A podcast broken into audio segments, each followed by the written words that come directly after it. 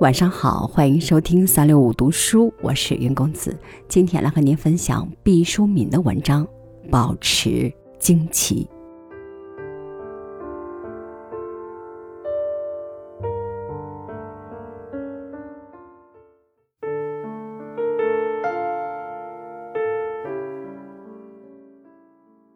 惊奇是天性的一种流露，生命的第一瞬就是惊奇。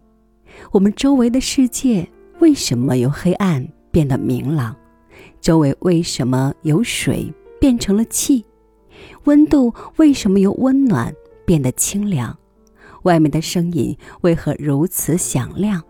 那个不断俯视着我们、亲吻我们的女人是谁？从此，我们在惊奇中成长。这个世界上有多少值得惊奇的事情啊？苹果为什么落地？流星为什么下雨？人为什么兵戎相见？史为什么世代更迭？孩子大睁着纯净的双眼，面对着未知的世界，不断的惊奇着、探索着，在惊奇中渐渐长大。惊奇。是幼稚的特权，惊奇是一张白纸，但人是不可以总是惊奇着的。在生命的某一个时辰，你突然因为你的惊奇遭逢尴尬与嘲笑，你惊奇的发现，惊奇在更多的时候是稚弱的表现，是少见多怪的代名词，是一种原始蛮荒的状态。对于我们这个崇尚见怪不怪、奇怪自败、尊重老练成熟的民族心理中，惊奇是如胎发一般的标志。你想成功吗？你首先需成功的把自己的惊奇掩盖起来。我们的词典里印着许多诸如“处变不惊”“荣辱不惊”的词汇，是不惊镀着大将风度的金辉。而惊则趋于永久的贬义。翻的词典后面更有了惊慌失措、大惊失色、惊恐万分的形容。惊堕落着，简直就是怯懦、退缩、未喜的同义语了。于是人们开始厌恶惊奇。你想做大事吗？一个必备的基本功就是训练自己丧失惊奇。你看到爱情远不是传说中那般纯洁，你不要惊奇；你看到生活远没有书本上描写的那么美好，你不要惊奇；你看到友谊根本不是故事中那般忠诚，你不要惊奇。如果你惊奇了，你就违反了一条透明的规则，会遭到别人阳光下或者暗影里的嘲笑。这个孩子还嫩着呢。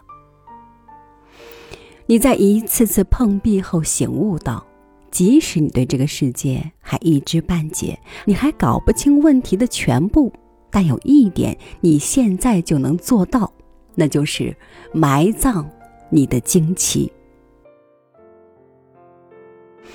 你看到丑恶，假装没有看到，依旧面不改色。谈笑风生，人们就会送你人情练达的评价。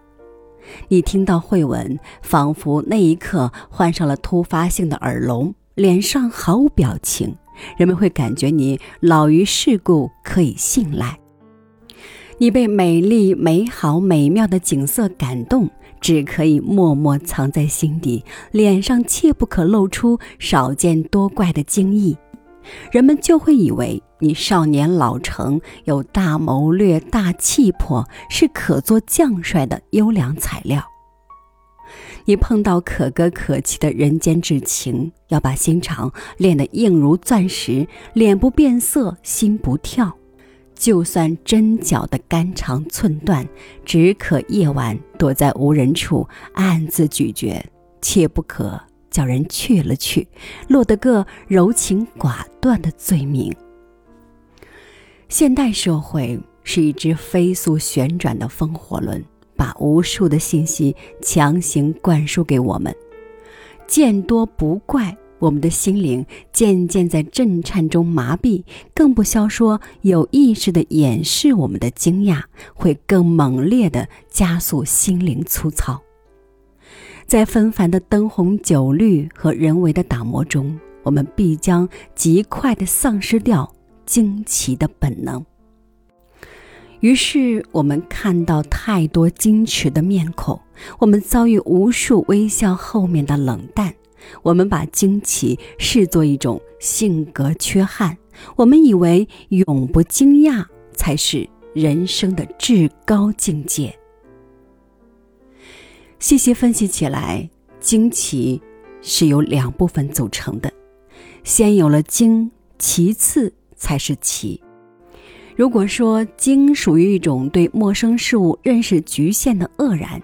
奇则是对未知事物积极探讨的萌芽了。否认了鲸，就扼杀了他的同胞兄弟，我们将在无意识之中失去众多丰富自己的机遇。假如牛顿不惊奇，他也许就把那个包裹着真理的金苹果吃到自己的肚子里面了。人类与伟大的万有引力相逢，也许还要迟滞很多年。假如瓦特不惊奇，水壶盖噗噗响着，一个划时代的发现就蒸发到厨房的空气中了。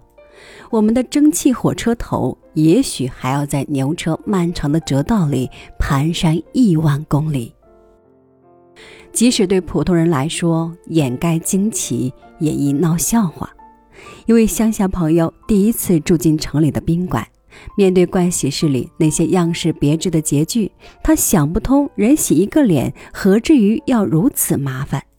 他不会使用这些物件儿，本来请教一下服务小姐也就迎刃而解了。